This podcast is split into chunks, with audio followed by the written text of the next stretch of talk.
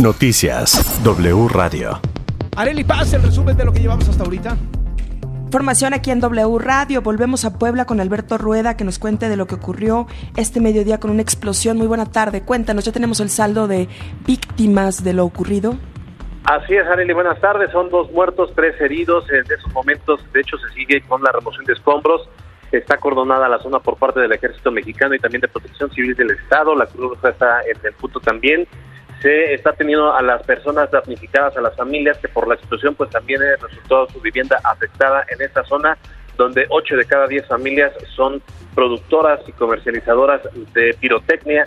Eso es lo que está ocurriendo en San Miguel Zacaola ante la explosión de este polvorín. De las tres personas lesionadas, una este, que está muy grave y está siendo ya atendida en un hospital de Puebla Capital. Así las cosas desde Puebla. Muchísimas gracias, Alberto. Buena tarde. Buena tarde. ¿Y qué pasó en la alcaldía Benito Juárez? Víctor Sandoval, buena tarde, cuéntanos. Arely, buenas tardes. A bordo de un camión de, de recolector de basura, en una caja de cartón se localizó una granada de fragmentación. Esto en la calle Yacatas y Repúblicas, en la colonia de Santa Cruz, Atoyat, perímetro también de Benito Juárez y límites con la colonia Portales.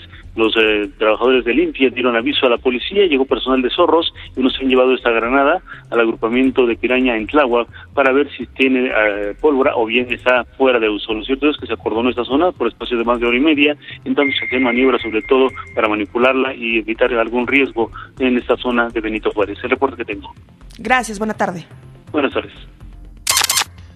En W Radio, la pediatra Cipatlia Ayuso nos da detalles de los síntomas de los cuales tenemos que estar atentos para detectar a tiempo algún padecimiento como la hepatitis.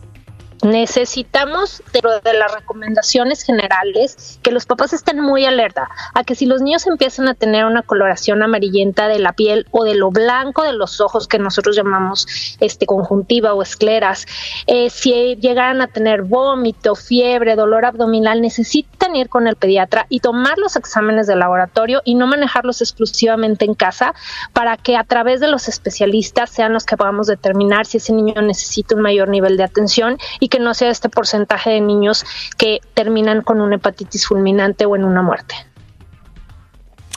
Ante la nueva alerta también dio detalles de lo que es la viruela del mono este virus también. Este virus es un primo hermano de la viruela que nosotros tuvimos hace años y que desgraciadamente fue una de las causas principales por las que fallecieron muchos de los aztecas en México.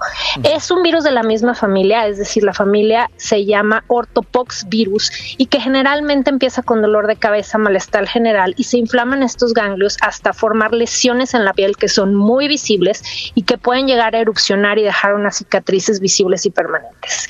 Creemos que este virus estaba en algunas de las reservas de África y que alguna persona que estuvo invadiendo esas áreas se pudo haber contagiado y desgraciadamente a través de los viajes y todo pues se va diseminando a diferentes partes del mundo.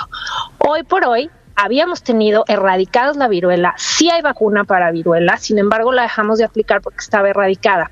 Pero con todos estos casos es muy probable que se, se vuelva a hacer ese estudio en Así las cosas con Loret, el buzo José Rubina, quien interpuso el primer amparo contra el tramo 5 del tren Maya, habló acerca del estudio ambiental que revela que sí habrá daños severos en la zona a las personas a las que les piden esta, este documento son profesionales, hay biólogos, hay ingenieros, hay geólogos. Seguramente no, no, no, se, no se vieron coercionados a mentir y lo que están diciendo, falta mucha información por plasmar, pero es verdad, aquí hay árboles ponen, ponen las medidas, ponen información y, resaltan continuamente, esto es daños severos a críticos. No estamos inventando nada.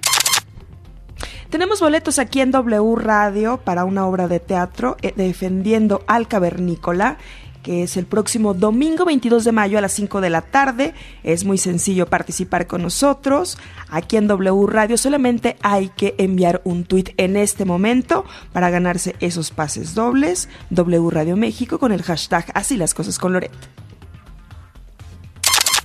Hasta aquí la información. Recuerde seguirnos a través de wradio.com.mx, también en la aplicación de W Radio, en la cuenta de Twitter, Facebook, Instagram y TikTok de W Radio México. Toda la información en wradio.com.mx.